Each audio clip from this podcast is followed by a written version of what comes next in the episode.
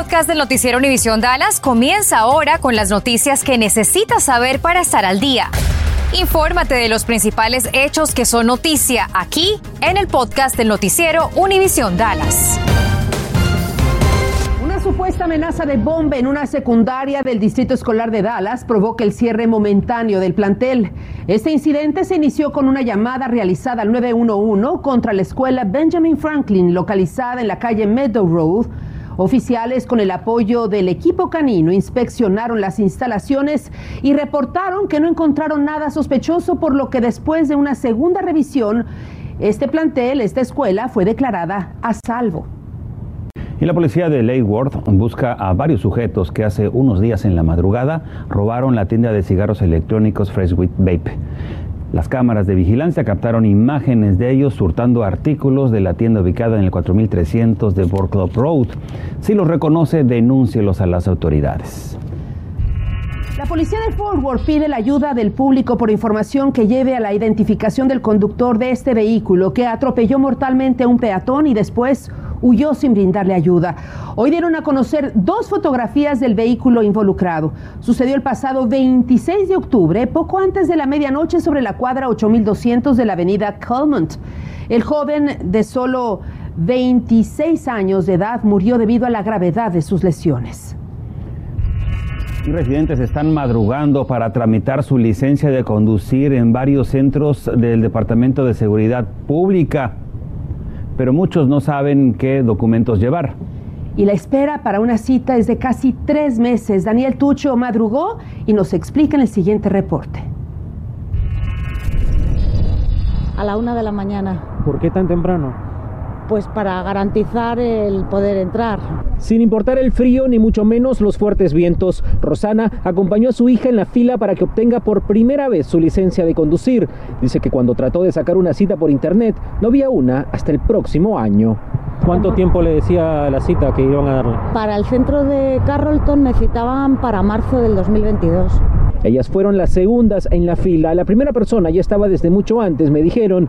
Es el dilema de cientos de personas que a diario tratan de jugar una ruleta rusa de citas con el DPS. Al megacentro de Carrollton llegaron con frazadas y sillas para esperar obtener ese ansiado ticket azul que les permite entrar sin una cita. Andrea y Sergio Velázquez se acaban de mudar de California y necesitaban tramitar su licencia cuanto antes. Primeramente estoy embarazada, así que necesito la licencia para poder agarrar mi seguro. Ellos llegaron a las 3 y 30 de la mañana porque el lunes pasado lo hicieron más tarde y no los dejaron entrar. No hay citas hasta el otro año. Entre febrero o marzo, y es cuando nace el bebé. Entonces necesitamos que hacerlo ya. No, no pueden ya, no podemos ver tanto. Varias horas después salieron con ese preciado documento en mano. Ya un alivio, después de cinco horas, ya pues ya tenemos el, la, la licencia, ya estamos residentes de Texas. son tejanos. Ahora, oficialmente. Esta mañana traté de hacer una cita en el norte de Texas y comprobé que las esperas son largas. Para hacer una, debes ir a la página del Departamento de Seguridad Pública de Texas, hacer clic en licencias de conducir y IDs y luego crear una cita. Una vez que llenas tu información personal, puedes elegir el servicio que necesitas. Para una licencia nueva de Texas, hay que esperar hasta febrero o marzo del 2022. El señor Greg sabía de la demora y planeó con tiempo. Oh, I probably made the appointment about six months ago. Hasta seis meses antes porque sabía que había retrasos y separó una cita para cuando su hijo cumplió 16 años, que fue este mes. Si vas a arriesgarte a formarte en estas interminables filas, es importante que traigas la solicitud llenada, una prueba de que vives legalmente en el país y en Texas, tu número de seguro social y los documentos de tu vehículo para evitar regresar a casa con las manos vacías sobre todo número de seguridad social y si una persona no viene con esos documentos, pues no lo van a atender y van a tener que venir otro día porque si logran entrar, sí se les atiende ahí mismo y no se les da una cita para el futuro. Otra opción es que algunas personas han hecho es buscar, por ejemplo, en ciudades que no estén cerca de donde viven, sino en ciudades alejadas del norte de Texas, donde las oficinas son un poco más pequeñas y atienden a menos personas.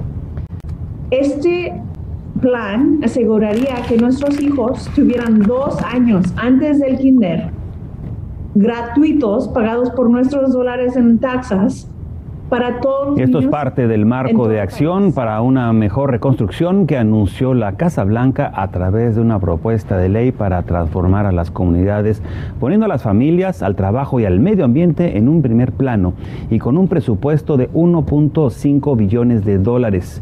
Mayores apoyos para la educación de los hijos, incentivos fiscales para los trabajadores y para quienes contribuyan al medio ambiente, como por ejemplo para la fabricación de coches eléctricos, además de una multi millonaria inversión en infraestructura enfocada a la protección también del medio ambiente. El Banco de Alimentos del área de Tarrant le da el banderazo a las festividades saludables a través de su próximo mega evento. Tome nota, por favor, se llevará a cabo el 2 de noviembre en el Parque de Diversiones Six Flags Over Texas, en la ciudad de Arlington.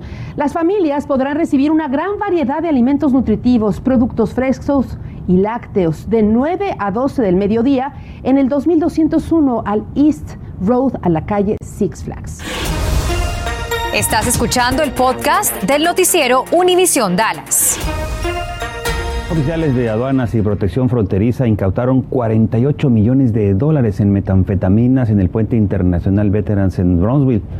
Las drogas estaban escondidas dentro de cubetas que fueron descubiertas en el tráiler de un camión de carga que intentaba ingresar a los Estados Unidos. Un ciudadano mexicano de 60 años conducía el vehículo que pasó a segunda inspección y fue ahí que descubrieron los casi 2.500 libras de metanfetaminas. Y por otra parte, migrantes y sus niños separados en la frontera bajo la política cero tolerancia de la administración Trump podrían recibir cientos de miles de dólares. El periódico The Wall Street Journal reporta que el gobierno está considerando pagos de hasta 450 mil dólares a cada familia que sufrió la separación, pero las negociaciones del Departamento de Justicia están en curso.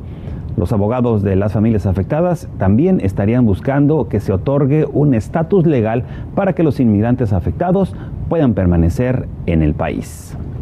La Administración de Alimentos y Medicamentos, la FDA, autorizó hoy la vacuna contra el coronavirus de Pfizer para niños de entre 5 y 11 años de edad. Se estima que estas inmunizaciones estén disponibles a partir de la próxima semana, una vez que los Centros para el Control y la Prevención de Enfermedades, los CDC, den su visto bueno final. La autorización de emergencia es para un régimen de dos inyecciones con tres semanas de diferencia. La dosis de 10 microgramos es un tercio de la que se utiliza para adolescentes y adultos. El módulo de vacunación contra el coronavirus que opera en el Centro de Actividades Wilkerson Grains de Fort Worth funcionará en horario extendido a partir del lunes primero de noviembre.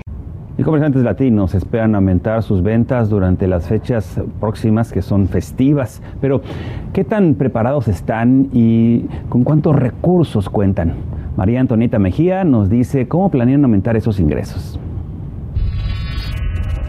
¿Qué cosas han estado haciendo de novedad o novedosas para tratar de vender más en estas épocas? Justamente ahorita empieza la temporada de Día de Muertos, pero luego viene Acción de Gracias, viene Navidad, hay más tráfico. Eh, ¿Qué han estado haciendo de diferente para tratar de vender más? Pues mi escuadra aquí en la tienda hemos tratado de hacer traer música aquí al, al negocio para atraer a, lo, a, la, a la comunidad y también a los clientes y pues publicidad no hemos hecho mucha porque necesitamos hacerla pero pues no, no sabemos cómo o en Facebook de vez en cuando comparto. Es muy importante tener presencia en los medios sociales. Es muy importante porque para esto se puede hacer todo lo posible para promocionar su negocio. Para un experto en negocios e innovación es fundamental que las comunidades apoyen a los pequeños negocios para mantener el carácter cultural de vecindarios tan importantes como la misión. Yo creo que eh, hoy por hoy tenemos que ser muy sensibles a esa realidad de que eh, hay que patrocinar, hay que sponsorizar a la economía local, porque el, la alternativa es que estos negocios cierren y obviamente que eh, va a, repercutir en, en, nuestras vidas, es decir, vamos a estar rodeados de locales vacíos, y obviamente con todas las consecuencias adversas que ello, ello tiene. Y mañana sábado 30 de octubre la comunidad hispana del Metroplex tendrá la oportunidad de conmemorar el tradicional Día de los Muertos. Se llevará a cabo en el Jardín Botánico de Fort Worth. El desfile inicia a las 10 de la mañana y habrá ofrendas, música de mariachi en vivo y comida típica de temporada. Estarán cobrando la entrada, ¿eh?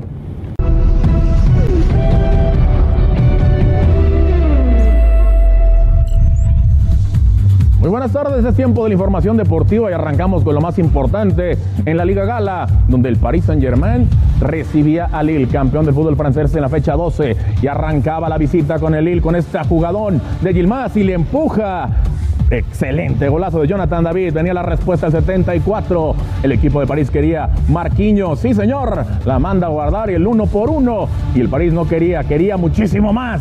Y le queda Ángel Di María el fideo. El fideo, el fideo. A cantar, señores. París le da la vuelta a la tortilla y gana dos goles contra uno. Y de ahí nos vamos al fútbol alemán en la jornada 10. El Hoffenheim frente al Hertha Berlín. Y al minuto 15, Kramaric con esta jugada que bueno, la ponía bajito, pegado con todo para clavar el primero. Y al 36 querían más. La controla, le pega como viene. Sebastián Rudy, 2 por 0. Gana el Hoffenheim y lo festejan de esta manera.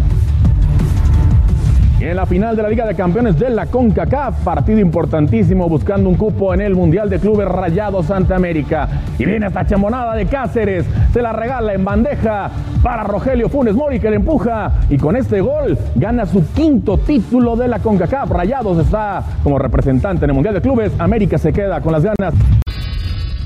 La policía de Lake Worth busca a un sospechoso de robar en una tienda 17 camisas y 6 gorras de los Dallas Cowboys. Ese robo sucedió el pasado 25 de octubre. Lo vieron escapar en una camioneta SUV de color oscuro. La mercancía está valorada en más de 1.700 dólares. Un dato particular sobre este sujeto es que, de acuerdo con la policía, tendría relación con otros robos en comunidades cercanas. Gracias por escuchar el podcast del noticiero Univisión Dallas. Puedes descubrir otros podcasts de Univisión en la aplicación de Euforia o en univision.com diagonal podcasts.